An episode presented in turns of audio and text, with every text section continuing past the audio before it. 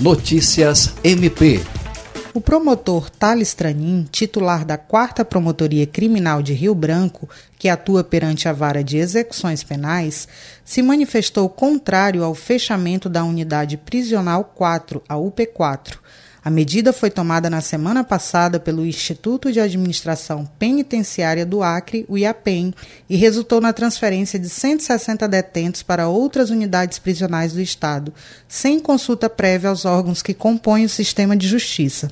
O promotor destaca que os detentos não integram facções criminosas e já estavam em processo de ressocialização. Outro problema, segundo Thales Tranin, é que 150 presos foram transferidos para o presídio Francisco de Oliveira Conde, agravando ainda mais o problema da superlotação. André Oliveira, para a Agência de Notícias do Ministério Público do Acre.